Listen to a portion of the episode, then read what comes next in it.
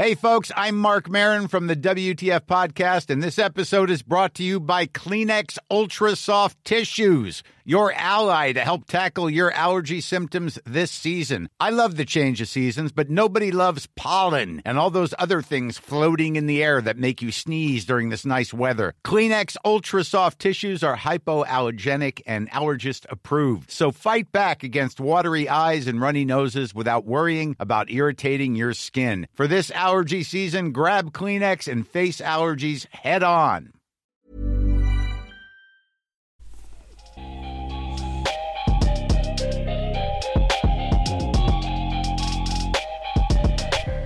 Salut à tous, c'est Ben, vous écoutez l'épisode 176 du podcast Dunk Hebdo. Très heureux de vous retrouver. Au programme, on parle des Pistons.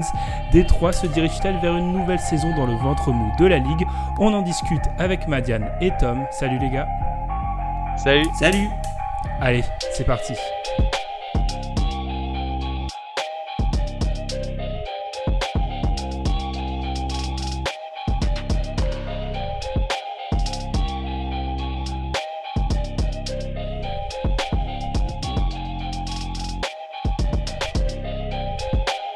Griffin retrouvé un bilan à l'équilibre, 41 victoires pour autant de défaites et la première qualification en playoff depuis 2015-2016, la deuxième en 10 ans. L'exercice 2018-2019 des Pistons n'a rien de ronflant, on va l'avouer, mais pour une franchise qui est à la peine depuis une décennie, c'est déjà beaucoup diront certains et je vais pas perdre plus de temps, on va revenir sur cette saison Madiane avec toi. Est-ce qu'on peut parler d'une saison réussie pour les Pistons? Bah, ils ont réussi à revenir en playoff. Euh, c'était l'essentiel, je pense. C'était l'objectif de base de leur saison. Et euh, ils ont quand même un bilan à l'équilibre. Donc finalement, oui, pour moi, c'est une saison réussie. Euh, ce qui est très dommage en fait dans, leur saison, c'est les deux séries de défaites qu'ils ont eues. bah, la première en décembre, où ils ont enchaîné six défaites de suite. Et ensuite, à un moment post-All-Star Game, ils étaient à 11 victoires, 4 défaites. Et ils avaient fait vraiment le trou pour remonter et s'assurer la course au playoff. Et ils se sont fait très peur à la fin. Ils ont perdu 7 fois en 9 matchs et finalement ils ont été à la bataille alors qu'à la base, 10 matchs avant la fin de la saison, on les voyait vraiment clairement en playoff. Donc ils ont un peu gâché sur la fin. Mais pour moi, le retour en playoff justifie la bonne saison. Deuxième fois depuis 2007-2008 que les Pistons franchissaient la barre des 40 victoires, Tom. C'est quand même assez incroyable hein, en une décennie. Et les deux fois, c'est de très peu, 41 hein, et 43. Euh, même à peu près la même question, Tom. Est-ce qu'on peut parler d'une saison réussie pour les Pistons?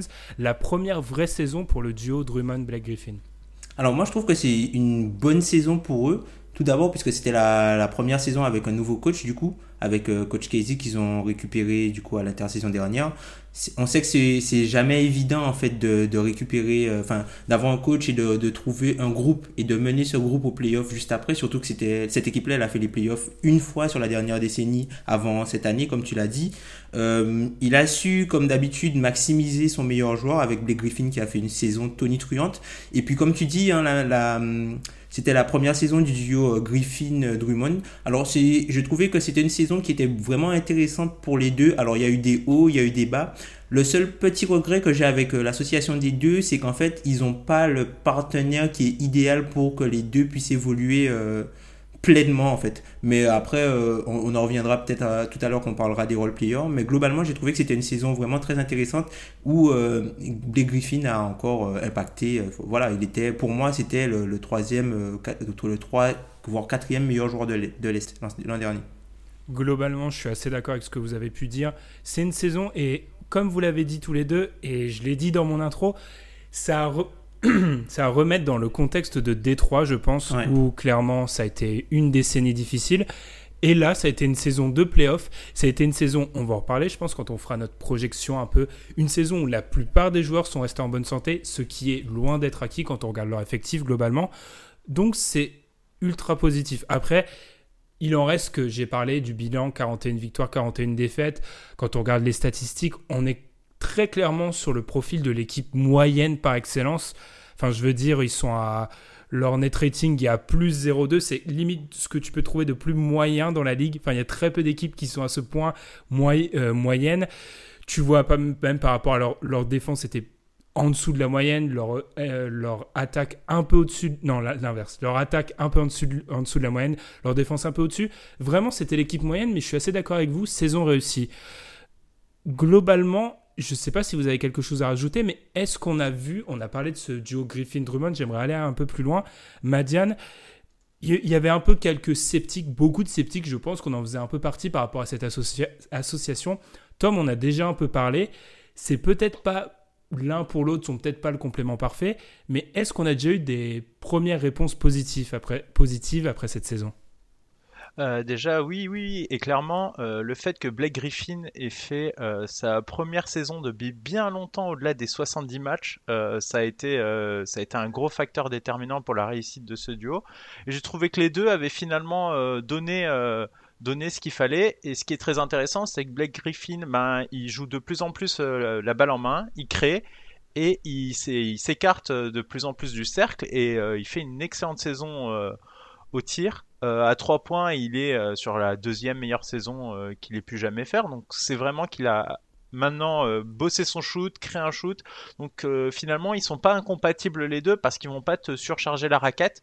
Et comme euh, Blake Griffin peut, peut vraiment jouer en position de second ball handler dans leur 5, c'est parfait et il n'y a pas de, de souci dans leur duo. Le problème finalement qu'a ce duo pour aller plus loin en fait, c'est d'avoir le supporting cast qui va avec. Et ben, quand tu regardes le reste de l'effectif, euh, bah, c'est ce qui s'est passé au trade. Ils ont, ils ont tout fait exploser, mais ils se sont déplumés un peu partout. Et finalement, on a, on a deux, euh, deux joueurs, euh, dont un qui est effectivement dans le top 5 de la conférence Est sans aucun souci.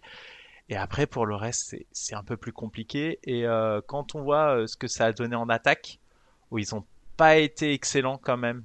On parle de saison moyenne, mais ils sont quand même 29e au pourcentage en tir.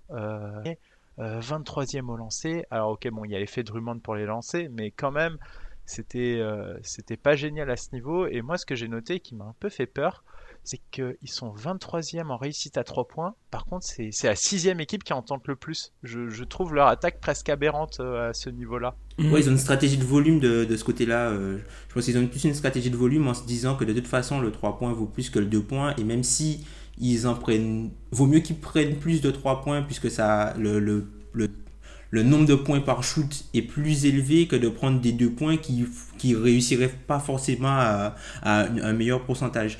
Mais en tout cas, je suis assez d'accord avec euh, tout ce que tu as dit, notamment sur Blake Griffin. Alors, Blake Griffin, ce qui est marrant, c'est qu'en fait, c'est un joueur qui, en début de carrière, est passé de. Enfin, quand tu regardes l'évolution de sa carrière, c'est un joueur qui est passé euh, de, de finisseur, de joueur euh, finisseur à l'arceau, à limite à un, premier playmaker, quoi, enfin, primary ball enfin, premier porteur de balle, entre guillemets, aujourd'hui. Et on voit que malgré que voilà son il a un usage qui a augmenté puisque cette saison il est euh, il a 32 à peu près de usage ce qui est énorme mais en mm. fait c'est plus enfin j'ai l'impression que c'est plus aujourd'hui un extérieur dans le corps d'un intérieur qui a développé le jeu et les aptitudes de l'extérieur notamment au tir notamment sur la passe notamment sur euh, toujours euh, offensivement dans, dans, sa façon de, de, pouvoir créer pour les autres, dans la façon de se déplacer. Enfin, même il y a quelques possessions où il a des possessions off-screen. Donc, c'est limite, les Griffins, c'est devenu euh, le, le, le, un peu, c'est un peu euh, le fantasme que ce que tu veux que Ben Simmons fasse, j'ai l'impression.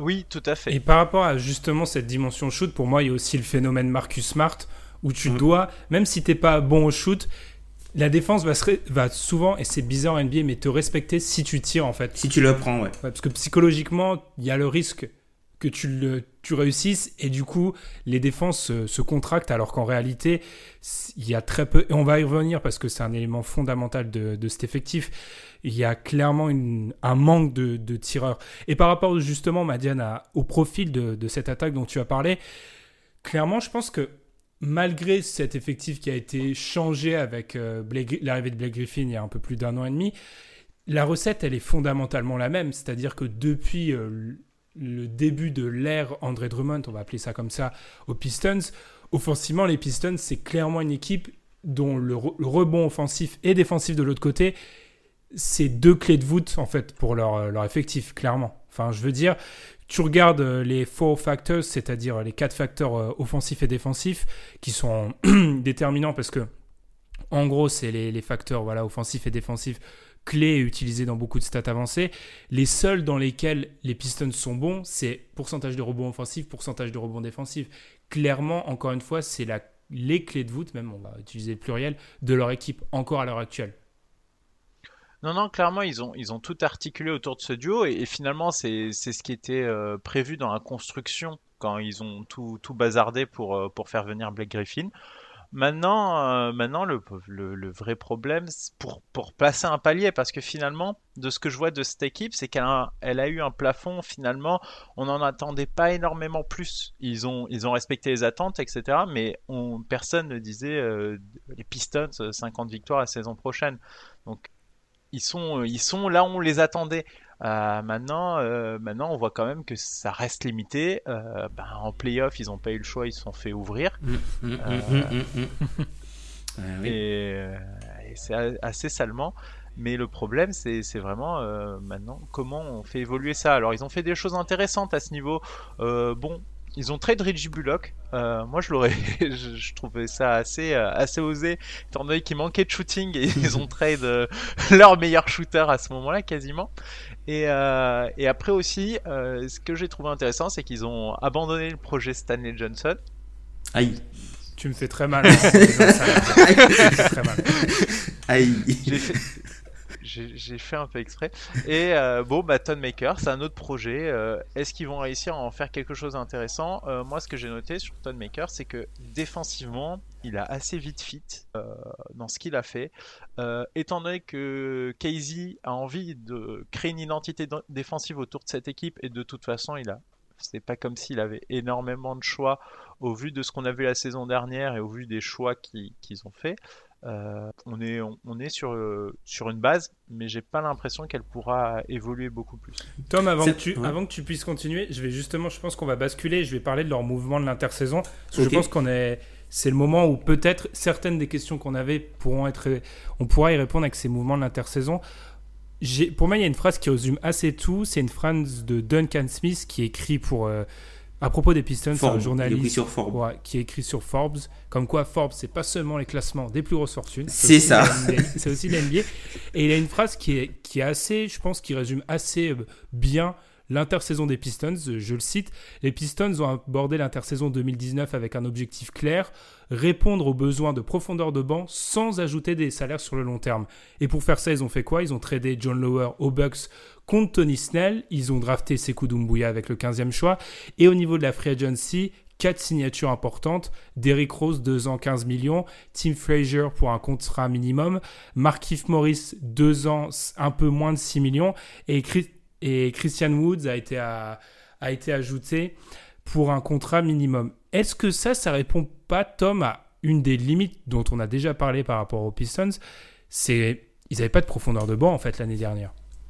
Bah, ils n'avaient pas de profondeur de banc et on se rend compte, heureusement qu'ils ont récupéré, euh, qu'ils ont récupéré Wayne Ellington du coup sur le marché des buyouts. Sinon, ben l'équipe, euh, l'équipe, tu vois, le, shooting dont tu parlais, Madiane, euh, qu'ils ont perdu avec Reggie Bullock, ben, l'équipe partait totalement en, cacahuète, quoi.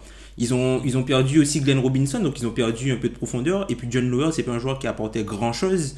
Donc du coup, là, ils ont remplacé avec des, des joueurs des, des, types de joueurs qui manquaient. Tu vois, par exemple, récupérer utiliser du cap space pour récupérer Tony Snell entre guillemets enfin pas, pas uniquement du cap space mais prendre son contrat qui est plus long du coup pour le récupérer c'est un bon joueur à l'aile ils avaient un manque à l'aile c'est un gars qui est capable de shooter donc du coup il fit ça te rajoute un petit peu de profondeur la draft de Sekou comme tu as dit c'est super intéressant pour eux.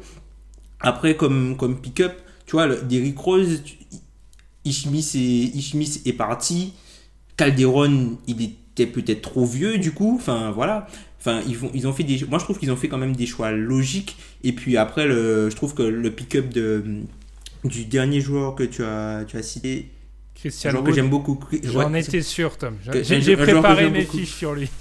Un, un, un, joueur que j'aime beaucoup, enfin, en fait, il a, il, il a, été, il a été claim, c'est-à-dire qu'en fait, euh, les Pelicans l'ont coupé et eux, ils ont simplement récupéré le contrat mais son contrat est non garanti, donc on verra. Et puis il y a Joe Johnson aussi qui est, qui est euh, non garanti. Ah oui, j'ai oublié euh, le MVP de la Big Three, comme quoi. C'est ça.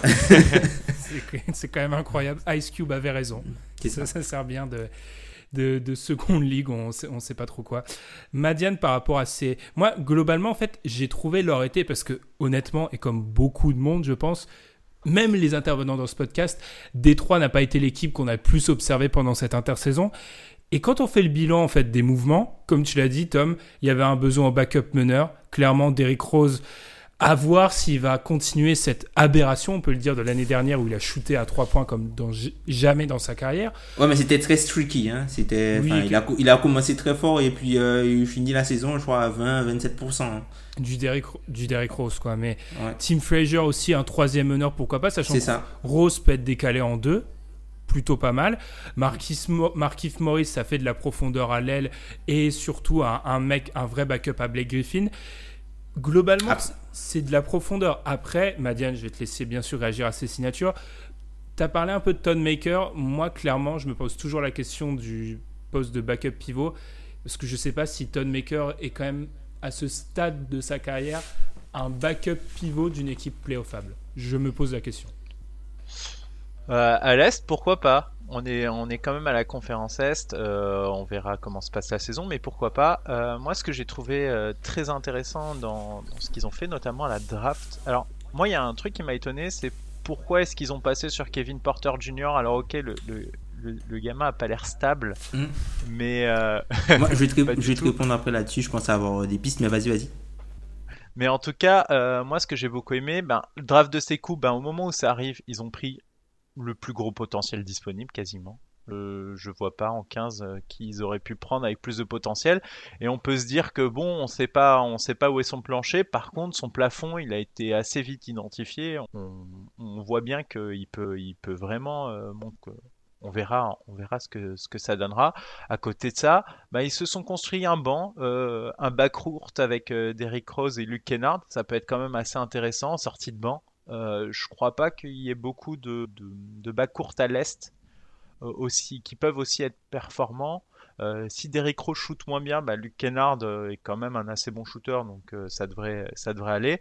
L'ajout de Markif Morris, bon on verra on verra comment ça se passe pour lui. Est-ce est-ce qu'il réussira à se fondre dans le collectif? Après sous Casey, je pense que ça peut, euh, ça peut bien se passer, donc euh, j'ai un peu moins peur là-dessus. Donc non, c'est sûr, on a l'ajout de Tony Snell qui ben, a un peu de shooting, qui, fera le poste 3 où ils ont un vrai manque. Après, euh, moi, ce que j'espère pour eux vraiment, c'est que c'est que Sekou soit NBA ready, mais j'en suis pas encore sûr sûr et on verra en début de saison ce qui se passera à ce niveau parce que ça permettra quand même d'ajouter beaucoup beaucoup plus de profondeur à leur effectif. Si Sekou peut jouer et leur offrir des minutes de qualité en NBA, ça peut être ça peut être vraiment, enfin ils vont avoir une rotation à 9 euh, vraiment vraiment performante et voire à 10, donc euh, ça peut ça peut être très bien pour eux. Tom, tu voulais répondre par rapport à par rapport à la non-sélection de Kevin Porter Jr. Et d'ailleurs, j'aimerais bien qu'on ait juste à ce moment-là aussi le débat Sekou Doumbouya. Je pense qu'il est assez intéressant parce que contrairement à Madiane, je ne le vois pas forcément avoir un grand rôle euh, dès cette année. Ouais. Moi, je pense qu'il peut en avoir. Je pense qu'il peut en avoir un. Enfin, on l'a. Enfin, des, trois une, saison, une, petite série en fait sur YouTube qui s'appelle The Off Season qui est euh, très intéressante en fait qui montre euh, en gros les joueurs qui les, préparations pour la Summer League alors je pense que effectivement Sekou au début je pense qu'il il va pas peut-être commencer tout de suite, enfin connaissant un peu Kazé, il va prendre un peu de temps pour l'intégrer je pense qu'il va s'appuyer sur euh, un vétéran dont il connaît le jeu et dont le jeu est établi et peut-être laisser ses coups contre les bancs puisque le, le, niveau est peut-être un petit peu plus bas. Donc euh, je pense qu'il va plus utiliser ça en fait euh, pour le mettre pour mettre ses coups de bouillard à l'aise ou sinon il y a, a l'autre option qui est de le mettre avec les meilleurs joueurs sachant que ça peut le brider dans ce qu'il est capable de faire et, ce que, et dans ce qu'il pourra faire après avec le ballon donc je pense qu'au début, il sera plus en, en second unit et que ce sera Tony Snell, qui débutera. Et puis il y a, il y a aussi Bruce Brown qui, qui euh, Bruce Brown c'est un joueur qui que moi que j'aime beaucoup. C'est un joueur qui me rappelle beaucoup Gary Harris. Alors certes c'est un, joueur qui est très fort sur euh, la défense homme à homme sur les joueurs un peu petits donc euh, sur les 1 2 et les petits 3 entre guillemets. Mais après c'est un joueur qui a des problèmes au shoot. Et s'il arrive à, à, stabiliser son shoot vu qu'il a déjà énormément de playmaking je pense que c'est limite le complément parfait à pour, jouer en deux aux côtés de Blake Griffin par exemple. Alors simplement pour revenir sur euh, Kevin Porter Jr., je pense qu'il y a une raison, une raison financière derrière ce trade là, puisqu'en fait Détroit c'est une équipe qui est aujourd'hui au-dessus de la luxury tax et euh, en signant du coup euh, Markif Morris avec la biannuelle, ils se sont handicapés à la prone tax. Bon, je passe tous les détails, mais du coup, Kevin Porter, ça aurait été un contrat garanti et ils ont transféré le pic pour récupérer 4 secondes tours de draft qui sont des contrats non garantis et qui leur donnent de la flexibilité pour après faire des échanges derrière. Donc peut-être qu'ils se sont dit que le joueur ne vaut pas la valeur de ce qu'ils vont récupérer derrière pour faire des échanges ensuite. Oui, ça se tient, ça se tient, sachant que bon, euh, c'était pas non plus. Enfin, ça restait un pari très risqué au vu du joueur. Ah, tu vas te fâcher avec Alan là. il n'est pas là, c'est bon. il, viendra m'engueuler plus tard. Mais, euh, mais j'aurais aimé tenter parce que moi je pense qu'ils ont besoin de talent. Euh, ça aurait quand même été, euh, si le pari fonctionnait, ça aurait été parfait pour eux. par contre, ces coups, j'en attends pas non plus énormément. Moi, j'espère qu'il pourra faire la rotation.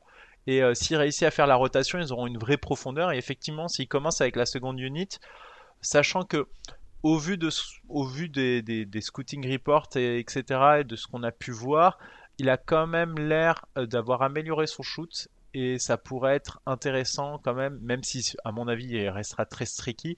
S'il réussit, euh, ne serait-ce qu'à 3 points, à ne pas hésiter à les prendre, euh, il pourra vraiment créer de l'espace au sein de cette seconde unité et vraiment à l'est, si, si tu as Blake Griffin avec ta seconde unit et euh, pourquoi pas un Tonemaker à la place de Drummond, euh, ça peut, ça peut faire énormément de dégâts sur un deuxième quart. Là où je vous trouve assez optimiste, moi, après, encore une fois, j'ai été honnête euh, il y a quelques semaines de ça. La draft cette année, je l'ai, pour ainsi dire, pas du tout travaillé. Donc, je ne dis pas que j'ai le plus d'infos sur Sekou Doumbouya. Le truc, c'est que j'ai écouté le podcast de Pistons.com, en fait, et j'aime toujours écouter ce genre d'émission parce qu'en fait, c'est des agents un peu à filtrer quand même, parce que c'est quand même un média qui appartient à la franchise, donc bon, toujours intéressant de voir ce qui s'y dit. Et en l'occurrence, quand j'écoutais leurs paroles, c'est Mouya avait pas l'air d'être dans les plans immédiats. Clairement, c'est un, un, premier tour, un haut premier tour, donc clairement, on compte sur lui dans, dans les prochaines années. Mais je pense pas que sur sa saison rookie va avoir un impact substantiel. D'ailleurs, moi, sa sélection en elle-même, je la trouve intéressante parce qu'à l'aile, j'ai l'impression qu'on a déjà, et on va en parler en fin d'émission, avec cette, ce pic-là, on a peut-être déjà pensé à l'après. L'après Drummond, l'après Griffin, en fait. On s'est peut-être projeté à 2-3 ans déjà avec ce pic. C'est comme ah, ça que je, suis pas sûr. Moi, je suis pas sûr en fait. Moi, le truc que je me dis, c'est que Kazé, c'est un joueur, c'est un coach pardon qui qui euh, est euh, focus, enfin qui est plutôt concentré sur l'aspect défensif. Et je pense que le meilleur moyen de gagner des minutes avec Kazé, sauf si, sauf si tu t'appelles Desmar de Rosanne, c'est de défendre. Et du coup, je pense que si euh, arrive à, répondre euh, aux critères défensifs et à une valeur ajoutée défensive sur, euh, sur le terrain quand il joue avec euh, les, autres, les autres membres du 5 majeur, je pense qu'il sera sur le terrain. C'est son, son, meilleur moyen de gagner des minutes, je pense. Hmm. Après, je vais, je, suis mauvais français de ne pas défendre sa cause, mais je sais pas, je vois peut-être pas cet impact dès le début. Euh, Madiane, est-ce qu'il y a d'autres acquisitions de cet été qui te, dont tu as envie de parler ou parce que j'avoue que moi, clairement, le Markif, en fait, clairement, j'en ai déjà un peu parlé, mais l'absence de backup pivot Horton Maker a vraiment tendance à m'inquiéter. Peut-être que j'insiste ah. là-dessus trop, mais c'est un point qui m'inquiète. Tu sous-estimes Christian Woods. Alors, pardon. non, J'ai préparé. Vas-y, fais-moi ton. On redonnera. Madiane, si tu as quelque chose à dire sur Christian Wood, qui a, et c'est déjà ma, ma, première flèche, joué moins de minutes en NBA que Mark Elfulz. Je dis juste ça. Je, laisse la primauté à, Tom de défendre le dossier. Non, mais en fait, euh, enfin, moi, Christian Wood, je trouve que théoriquement, c'est un joueur euh, qui a vraiment, enfin, de quoi faire sa place dans la ligue. C'est un joueur que j'aime depuis qu'il a, qu'il était à Philadelphie. Du coup, je comprends pas en fait pourquoi il, est, il, se, balade. Euh, il y a peut-être quelque chose, hein, je sais pas, il y a peut-être quelque chose sur le joueur. Même à Milwaukee, je pensais qu'il aurait eu un petit peu plus de minutes et finalement, il, il les a pas eu. moi, je suis, un, joueur totalement que je trouve dans l'ère du pivot moderne, c'est-à-dire que c'est un gars qui est capable de switcher, c'est un gars qui est capable de faire du rim run en attaque et qui est aussi capable de shooter à 3 points. Donc, euh, enfin, il est dans les, en termes de pourcentage, il est à 32-33%, mais pour un intérieur, c'est correct, quoi. C'est correct, ça, il représente quand même une menace. Et puis défensivement, il switch, il protège le cercle.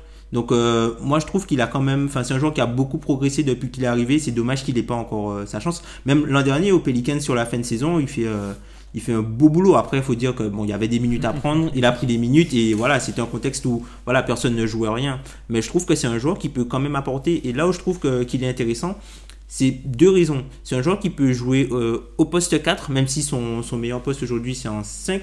Et je pense que défensivement, euh, André Drummond n'a jamais joué avec un joueur qui a un tel niveau défensif que lui dans toute sa carrière.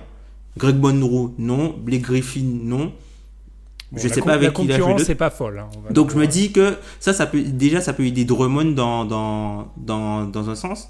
Et dans le deuxième sens, je me dis que il peut le fait qu'il shoot un peu, et même on, peut revenir aussi à Maker qui, qui, qui entre guillemets le, le, le, le, le, rêve du, du stretch 5, hein, en fait, qui peut du coup permettre à Blake Griffin qui n'a jamais joué avec un joueur qui est capable de s'écarter et de protéger le cercle. Il n'a jamais joué avec un joueur comme ça. Donc je me dis qu'il peut remplir les deux, les deux rôles et être le lien entre les deux puisqu'il a deux façons de jouer différentes qui matchent bien avec euh, les deux joueurs de Détroit. Je sais pas si vous voyez ce que, ce que je veux dire. On, on voit. Madiane, tu vois, Tom, c'est là où Tom est absolument fort et, que je l'admire. C'est que j'ai l'impression que Christian Wood est un All-Star après avoir entendu ça. C'est-à-dire que. mais non Et moi, moi, aussi, là, là, je me laisse convaincre, hein, attention. Non, mais c'est vrai que c'est vrai que il n'y a pas de backup euh, pivot hors euh, Maker, mais franchement, pour moi, Maker, ça va être compliqué de, de le voir jouer euh, en 5-5. Euh, ils ont laissé partir Zaza. Est-ce qu'ils auraient dû euh, prendre un autre, euh, un autre le souci que je vois par rapport à ben, finalement leur, leur recrutement, c'est qu'effectivement ils ont été malins, ils n'ont pas fait de folie, ils n'ont pas signé de contrat trop long, et on en parlera par la suite. Euh, mais c'était rien de folichon. Il y a l'anecdote de Blake Griffin qui disait qu'il avait aussi essayé de recruter par WhatsApp des joueurs euh, pour la Free Agency et qu'il avait pris, euh, il avait pris quelques vents. Bon bah voilà, Détroit ça fait, ça a pas fait rêver grand monde la saison dernière. Vu sa tête quand il y est arrivé. oui, c'est pas vraiment le meilleur pour recruter. Mais franchement, franchement, d'ailleurs, grand respect avec Blake Griffin pour sa saison dernière. Hein. Vraiment. Euh, parce que c'était pas c'était pas son plan à mon avis à la base. Je, ne pense pas. Non, clairement c'était c'était Long Beach son plan. Je ne hmm. pense pas que c'était euh, la Motown. On est à, plus de 25 minutes de podcast et alors ma mémoire me fait souvent défaut. On a on a très peu parlé de, de Reggie Jackson, je trouve. L'italien. Alors, surtout qu'on va vous donner les coulisses de, l'émission. Ilias, que vous avez pu entendre la semaine dernière, est fan de Détroit et nous a dressé un portrait de, de Reggie Jackson, ma foi, euh, à, je sais pas, à l'acide, je vais dire euh, clairement. Qu'est-ce qu'on peut en dire de Reggie Jackson à, ce moment-là? Parce que c'est aussi une des raisons de la bonne saison de Détroit l'année dernière. Ben, meilleure saison au tir, euh, je pense, pour lui, quasiment derrière l'arc. Euh, la saison dernière. Il a quand même, euh, il a quand même fait le travail. Euh, justement, moi au départ, suite à l'intervention d'Ilias, j'étais parti aussi pour pour l'arroser d'acide. Et puis finalement, ah non, finalement, il fait une bonne saison en fait, et il n'a pas non plus été euh, été euh, blessé, il n'a pas été embêté comme il a comme il a pu l'être par le passé. Euh, c'était une tendinite au tendon d'Achille, je crois qu'il le gênait, et on sait très bien que c'est le genre de blessure très très compliqué à soigner. Donc il a pu faire ses 82 matchs. Il a il a quand même été ben un meneur un meneur moyen voire moyen plus à l'est, et il a il a quand même apporté dans ce collectif. Donc finalement, je ne serais pas aussi sévère envers lui que j'aurais pu l'être après, avoir examiné la situation à tête opposée. Même si je comprends que de loin, ça fait trois saisons. enfin, si on prend les trois dernières saisons dans leur globalité, effectivement, il a été très très frustrant. Mais si on se focus uniquement sur la dernière, il a rempli son rôle. Il a, il a laissé le jeu à Griffin. Euh, parce que c'est vrai que c'est vrai que avoir Griffin euh, qui prend la gonfle, c'était pas quelque chose auquel on s'attendait. Donc voilà, pour moi, Reggie Jackson a, a fait ce qu'il fallait euh, pour sa saison. maintenant, c'est sa dernière année de contrat cette année. Il n'y a pas d'option. Est-ce qu'ils vont, qu'est-ce qu'ils vont en faire? Comment ça va se passer? Est-ce qu'il va se défoncer pour sa contractière? On ne sait jamais. Euh, ça, peut, ça peut être un facteur déterminant cette saison, justement, vu qu'ils sont un peu tangents, euh, notamment pour la course au playoff. Euh, pour moi, Reggie Jackson, s'il fait une saison au moins d'aussi une bonne qualité que la dernière, ça peut, ça peut clairement le faire. Tom sur Reggie Jackson, alors que je, je rappellerai que la contracture n'existe pas. non, mais pour un peu, un peu d'accord avec toi, ben, tu sais, euh, moi, Reggie Jackson, je pense qu'il y a, y a quelque chose qui l'a secoué un peu. Alors, ben, il y a trois choses. La première chose, c'est que voilà, c'est sa première saison avec euh, un nouveau coach. Donc, il fallait aussi s'adapter, se réadapter du coup à Blake Griffin. C'est un joueur qui était souvent blessé. Donc, voilà, enfin, il peut pas forcément bosser son jeu euh, à la saison. Et c'est un joueur qui, qui, en fait, qui a toujours eu du mal dans, dans sa carrière à, pouvoir créer de la, la, la hum, comment ça s'appelle, à pouvoir créer de la séparation. Mmh. Et sauf que comme il était, il avait pas mal de blessures au bas du corps, ben du coup, ça l'aidait pas à pouvoir faire son jeu. Le deuxième problème avec lui, c'est que c'est pas un joueur qui est un playmaker naturel et c'est pas un joueur d'instinct en fait pour faire jouer les autres. C'est un un, un, gars qui pense à scorer avant et en scorant, s'il peut faire une passe, il le fait. Et là, en fait, avec Blake Griffin qui était le, le, le ball numéro 1, le premier euh, générateur d'attaque, bah, il était dans un rôle totalement différent pour lui et je pense que c'est la première fois qu'il a à avoir un rôle comme ça depuis qu'il est à Détroit. Donc je pense qu'il avait besoin de temps pour s'adapter. Donc statistiquement, je trouve que sa saison est correcte, mais j'en ai discuté avec euh, un, un, de mes cousins que je salue, Krusty, je te salue, si tu m'entends, qui est fan de Détroit. Et oui, ça existe. Il y a un fan de Memphis et un fan de Détroit dans ma famille. Faut croire. C'est particulier. Hein, quand même.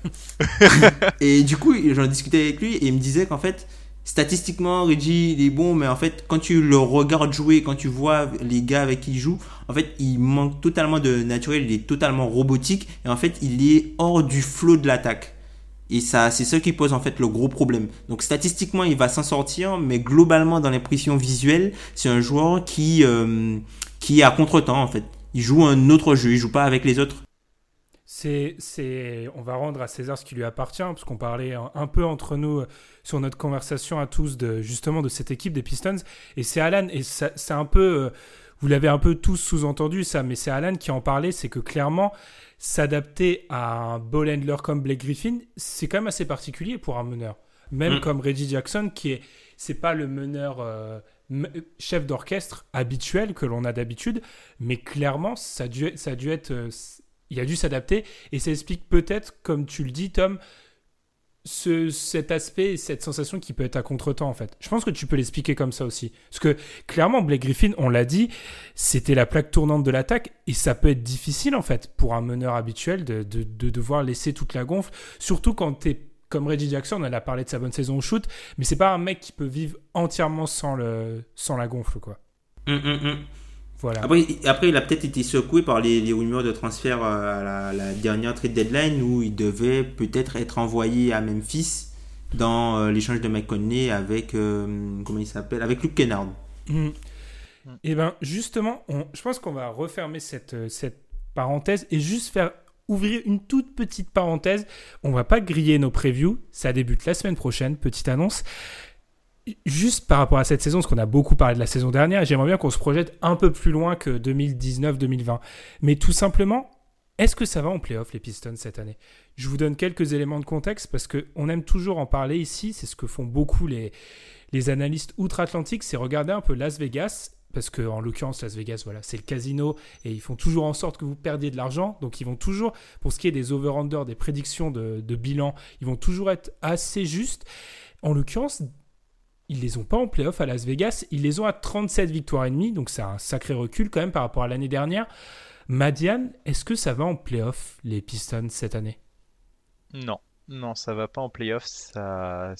Pour moi, c'est trop fragile. Euh, au global, s'il leur arrive le moindre truc, c'est une catastrophe. Et est-ce que Griffin va refaire une saison à plus de 70 matchs? Euh, Gros point d'interrogation. Euh, moi, je, moi, quand je vois sur le papier, euh, si tout roule, si tout se passe bien, peut-être. Mais avec euh, tout roule, tout se passe bien et peut-être, euh, tu peux pas faire un pronostic où tu vas en playoff. Hmm. c'est il faut, le rappeler, comme tu l'as dit, ouais, Blake Griffin qui joue beaucoup. Moi, Tom, je sais pas si tu es d'accord avec ça, mais c'est aussi un argument, c'est leur bilan contre l'Est l'année dernière, 27-25, 27 victoires, 25 défaites, et si l'Est tout en haut est peut-être un poil moins bon, les mauvaises équipes de l'Est, je les trouve meilleures que l'année dernière, personnellement. Ouais, un peu. Moi, je pense quand, moi, je pense quand même qu'ils y vont. Je vois pas en fait qui va leur passer devant. En fait, qui n'y était pas qui peut leur passer devant? Le hit. Ouais. Ouais. Moi, je, moi, franchement, je Ouais, ouais c'est vrai, le hit. Effectivement. Effectivement, le hit. Après, c'est vrai qu'il y a, comme tu l'as dit, Madiane, euh, l'aspect Blake Griffin, est-ce qu'il pourra jouer autant de matchs et être aussi fort? Puisque l'année dernière, il fait une saison quand même historique hein, pour un, joueur de c'est limite sa, sa, meilleure saison en carrière. Alors que Blake Griffin, c'est un joueur qui a fait des saisons MVP, hein, de calibre MVP. il est excellent l'an dernier. Hein. Donc, euh, moi, je, moi j'ai envie de croire que oui, puisque, par rapport à Kazé, puisque Kazé, c'est un, coach de haut, plaf, euh, de haut plancher. C'est-à-dire qu'il va toujours arriver à tirer le maximum de, des équipes qu'il a avec un talent réduit. Il va toujours arriver à mettre en bonne situation euh, ses meilleurs joueurs. Et euh, je pense qu'ils y vont. Je ne sais pas qui sortira, mais je pense qu'ils iront en playoff. Hein. C'est ça, c'est ça parce qu'en fait, ou Orlando. Si eux y vont, ça veut dire que si on part du principe, je pense qu'on va tous être d'accord, Bucks, Sixers, Pacers, Celtics, euh, Pacers, euh, enfin bon, je veux pas me griller, moi je veux pas me griller, mais bon, voilà. Pacers, moi ça me fascine comment ils sont devenus de l'équipe adorée un peu sous-côté hipster à l'équipe, justement c'est l'inverse. Moi ça, ça, me fascine en genre 18 mois. Faut pas griller les previews, Ben. Faut pas griller les previews, mais on va en parler. moi ça me fascine. Après, je comprends ce que tu peux dire où en, en fait, on a l'impression que c'est une équipe qui peut pas connaître une saison catastrophique d'un point de vue jeu, mais là où je suis d'accord avec Madiane, c'est qu'il y a beaucoup d'énigmes, blessures, et on a cité son nom il y a, quelques minutes, on n'en a pas trop parlé, mais Luke Kennard, il a une importance fondamentale dans, dans cet ah effectif en fait. Et je ne mm. sais pas si c'est une bonne chose, même si Luke Kennard, euh, c'est un bon joueur, c'est un bon jeune joueur NBA, bon shooter, je ne sais pas si c'est une bonne chose que tu sois à ce point dépendant d'un joueur qui n'est pas transcendant, disons-le. Après, il va jouer principalement contre les secondes units.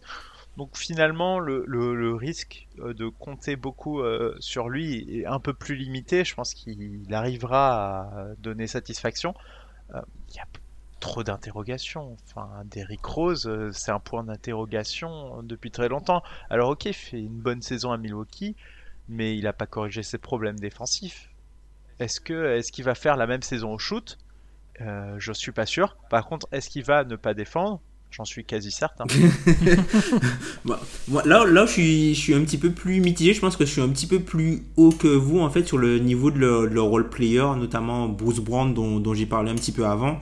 Euh, même, euh, voilà, enfin, euh, Kairi Thomas, je suis pas trop chaud sur lui, mais par exemple, Zvi, je pense que c'est un joueur qui peut apporter un petit peu. C'est un mini playmaker qui, ben, lui aussi, qui a du mal puisqu'il a une petite envergure et qui a un niveau technique qui lui qui lui permettent pas en fait de compenser le déficit athlétique qu'il a pour euh, pouvoir créer de la séparation alors que son jeu est énormément basé sur euh, de la création balle en main et euh, du coup du comment ça de la création balle en main et du scoring pour lui quoi mais je pense que quand même, enfin, je pense qu'il peut quand même avoir une, euh, Kazé nous a habitués à avoir des, des, à faire, à arriver à trouver des, des bons, des bancs corrects entre guillemets. Donc je pense que peut-être que la, le, le, premier 5, du coup, le 5 majeur sera euh, simplement à flot et le banc va pouvoir peut-être apporter euh, quelque chose de supplémentaire, quoi. Enfin, leur, permettre de, de, de pas perdre trop, quoi.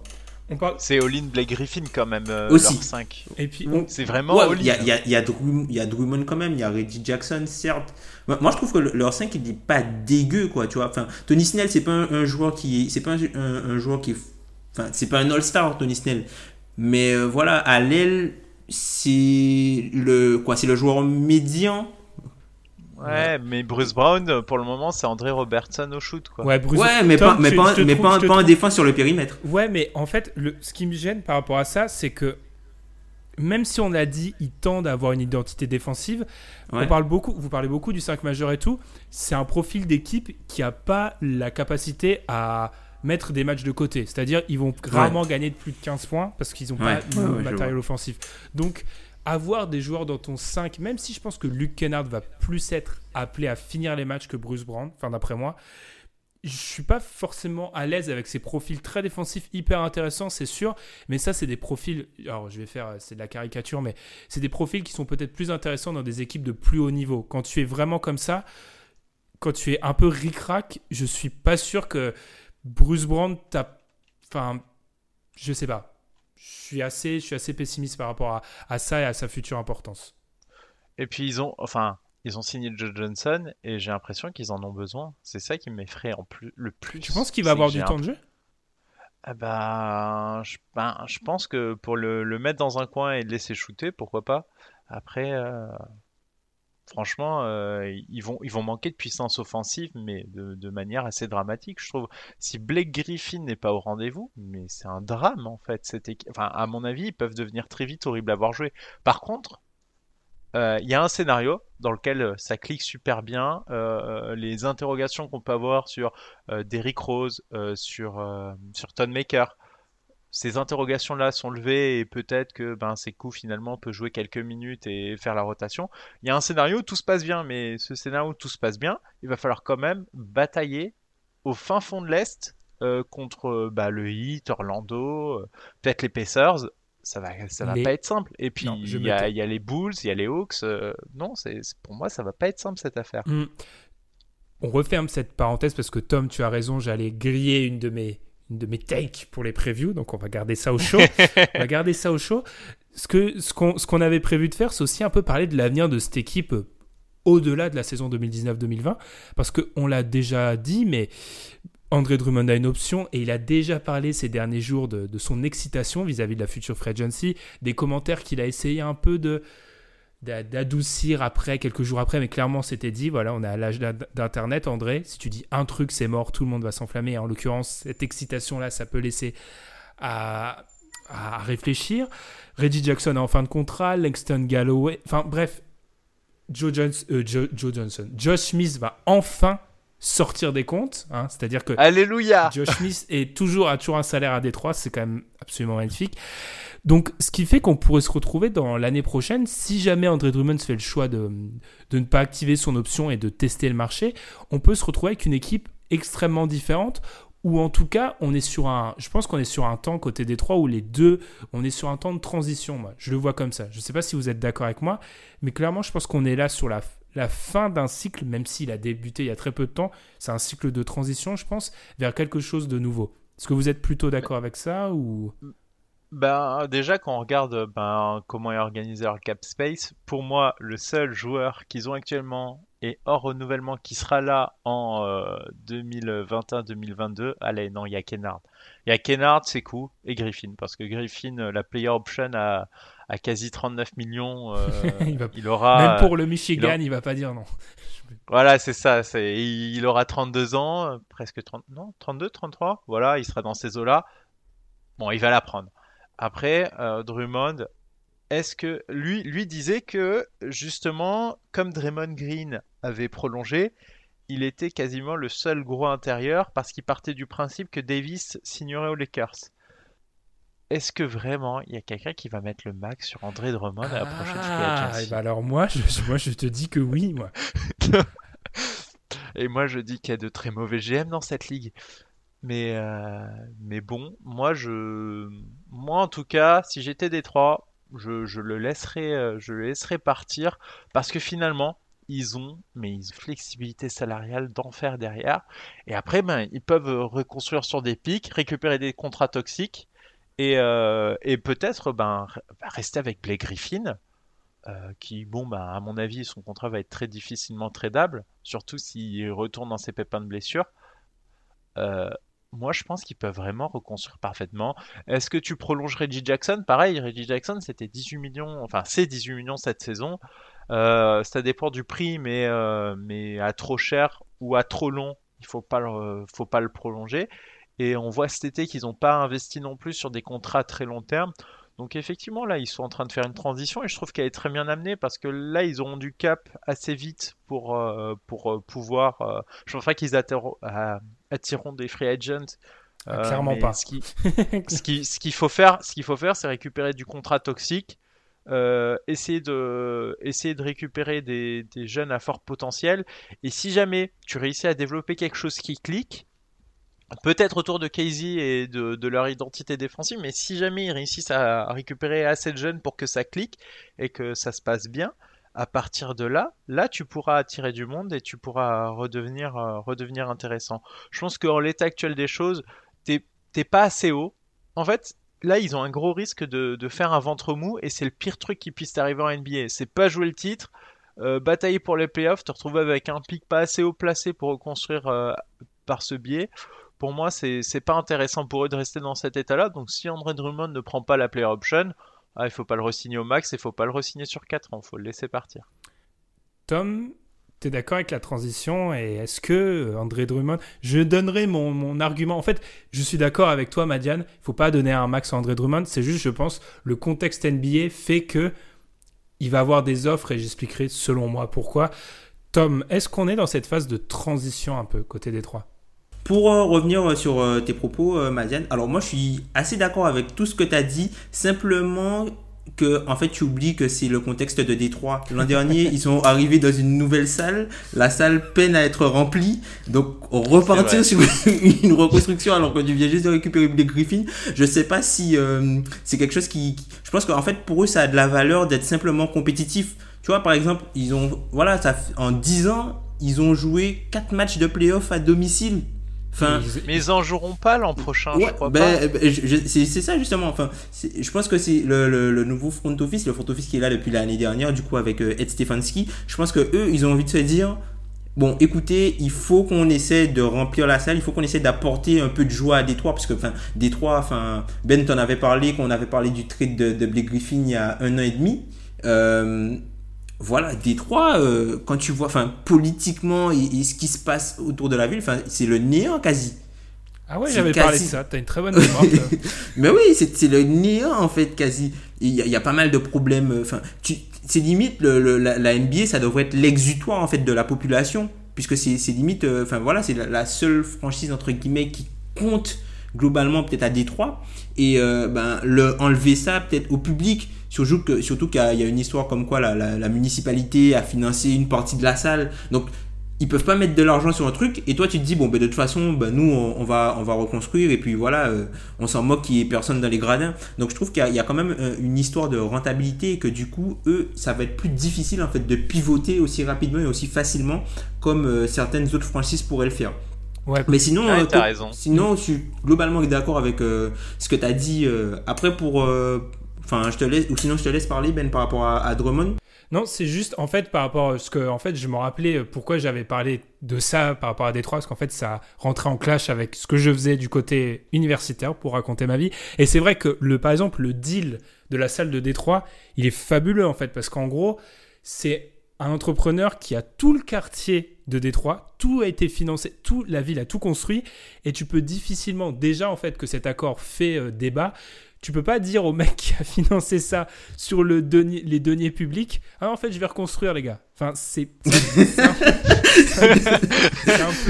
C'est un, peu difficile. C'est vrai que politiquement, c'est extrêmement compliqué. Et je te laisse finir, Tom, parce que, en fait, c'est je suis d'accord avec toi. Quand tu as ce genre de d'accord, c'est extrêmement difficile à vendre à une fanbase qui, en plus, se rétrécit, on est d'accord, mm. que. Euh, qu'en fait, oui, tu vas reconstruire alors que tu as, as, fait deux fois les playoffs en 10 ans et surtout, tu as gagné zéro match de playoffs en 10 bah ans. C'est surtout ça. Bah oui.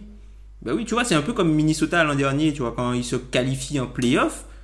Enfin, même s'ils perdent au premier tour, mais ils n'avaient pas vu les playoffs depuis une dizaine d'années.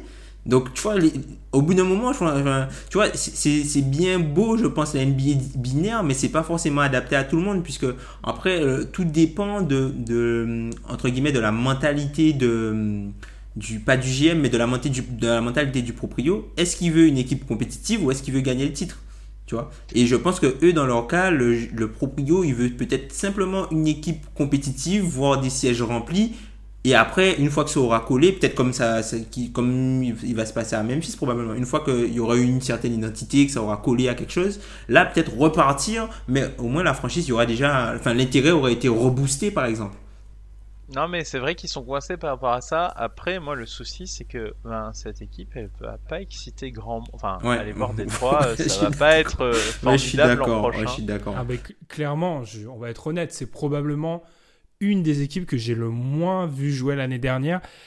Parce qu'il y a des équipes que j'avais moins vues, mais en fait, le, profil a fait, notre, notre format profil a fait que j'ai dû me tourner vers elle. Des trois, j'ai vu, vu, vu, très peu de matchs, en fait. C'est en retravaillant ça pour cet épisode que j'ai vu certaines choses, en fait.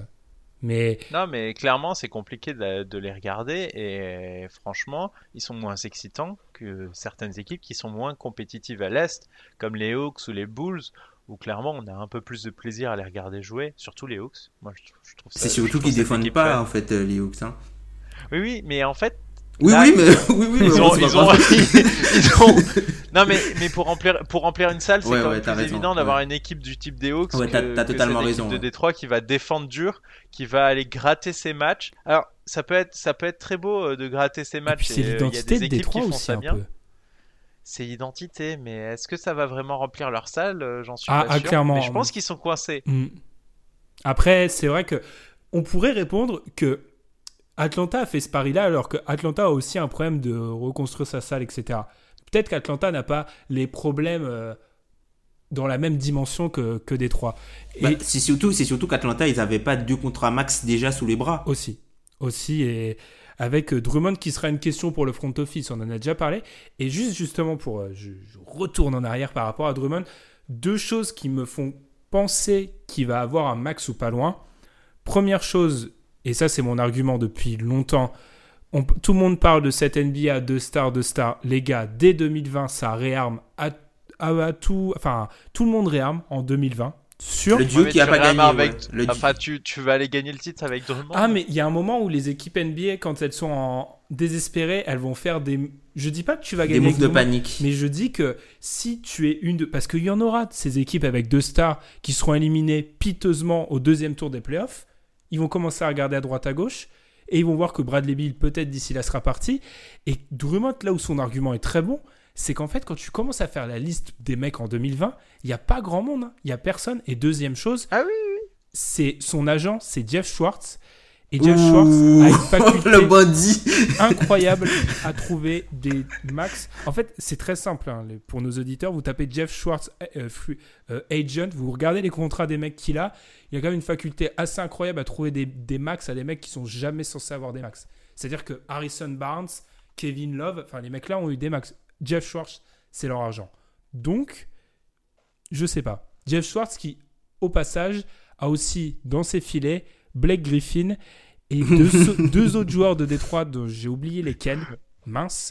Donc, ah oui, il est incroyable. Donc, Kemba Walker, Chris Middleton. Oui, ah oui, oui, oui, oui, oui. ah oui, Jeff Schwartz. Euh, il est génial. Donc, ça fait deux arguments qui me font penser que Drummond, je dis pas, encore une fois, hein, je dis pas que c'est une bonne idée. Je dis qu'il sera pas loin. Mm. Mais après Drummond, là où il a un Vato à jouer, je pense qu'en fait, il a le fait de se focaliser sur le 3 points, c'est pas la meilleure chose pour lui en fait. Drummond, la, force qu'il a, un peu comme Steven Adams, c'est un gars qui est puissant et du coup ça lui donne un certain avantage au rebond puisqu'en fait les, euh, les, blocs, les blocs au rebond, ça ne lui font aucun effet parce qu'il est trop puissant, il bouscule les mecs et récupère quand même le rebond. Là, ce qui pourrait être intéressant pour lui, c'est de coupler ça à une faculté de switcher, donc de développer sa mobilité, puisqu'en fait, c'est ce qui le limite en playoff. Si tu es un gros rebondeur et tu es capable de switcher, même si tu tires pas à 3 points, je pense que tu as quand même une valeur en fait euh, euh, pour jouer pivot dans une bonne équipe et une équipe de playoff. Donc si il arrive à ajouter ça et du QI basket et un QI défensif, un peu de QI défensif, je pense qu'il peut aller, euh, je pense qu'il peut aller, voilà, il peut gratter, il peut, essayer de gratter 100 millions sur son prochain contrat. Sinon, à part ça, je pense qu'il, je pense pas qu'il aura 100 millions sur son prochain contrat, hein, Drummond. Je pense, je pense, je pense pas qu'il passe les 20 millions l'année. Hein. Après, après ah bah ce qui peut être intéressant. c'est enregistré, hein, c'est noté. Hein.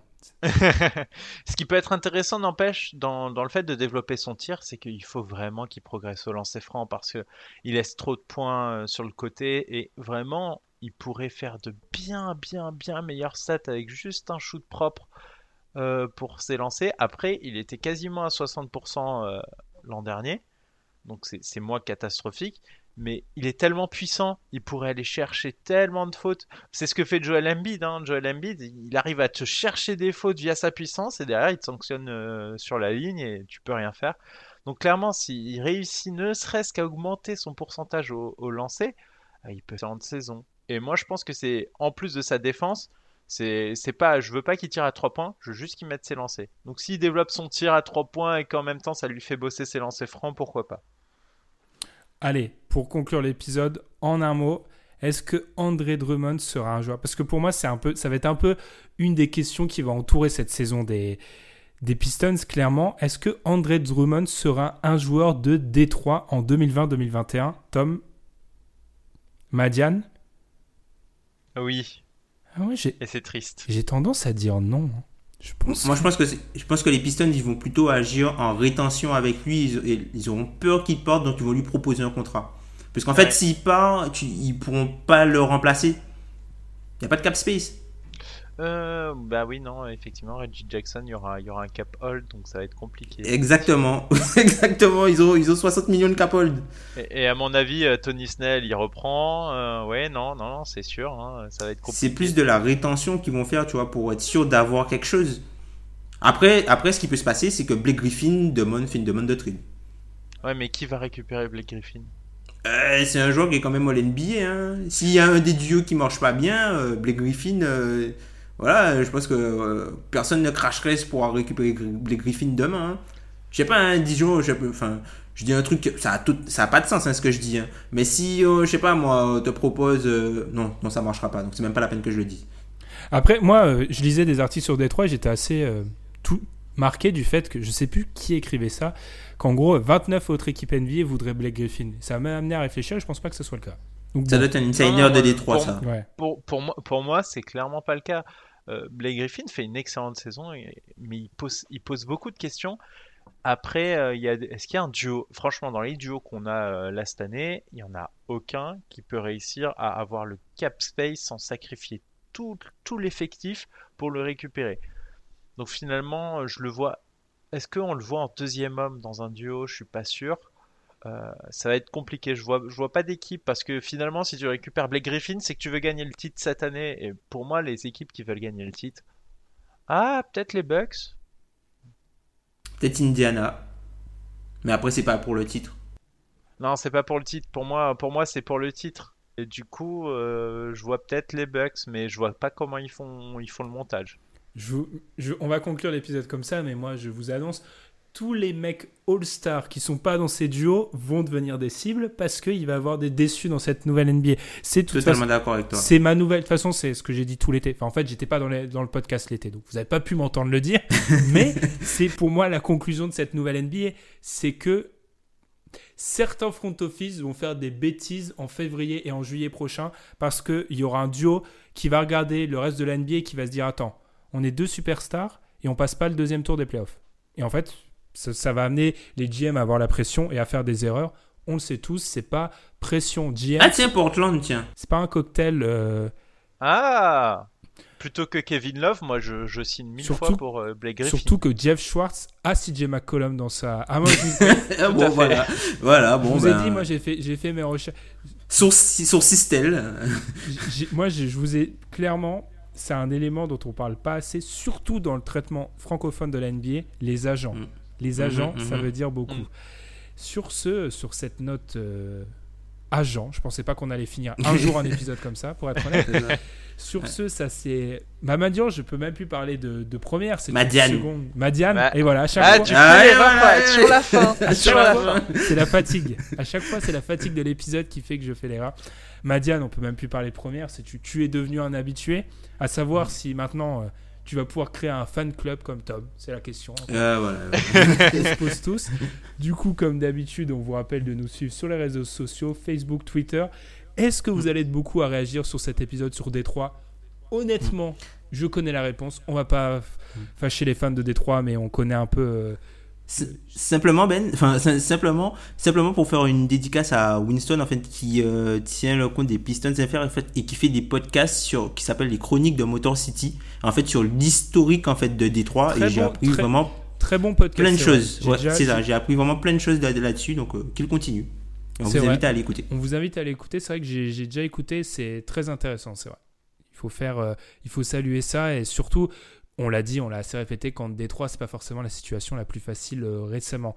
Du coup, Facebook, Twitter, on vous l'a dit, plateforme où vous pouvez écouter le podcast, que ce soit Spotify, euh, Apple Podcast. N'hésitez pas. Je vois que cet été, ça n'a pas trop bougé au niveau des notes. Je vous avoue que je suis un peu déçu. Quelques petites notes, 5 étoiles. Pour ceux qui nous découvrent, 5 étoiles sur iTunes, c'est le truc le plus beau que vous pouvez faire pour nous parce que ça nous aide énormément. D'ici là, on vous souhaite une bonne semaine. Merci les gars pour cet épisode sur Détroit. La semaine prochaine, c'est les previews, ça sera un peu plus funky, je vous l'assure. Et puis d'ici là, bonne NBA. Allez, salut à tous, à la semaine prochaine pour l'épisode 176. Salut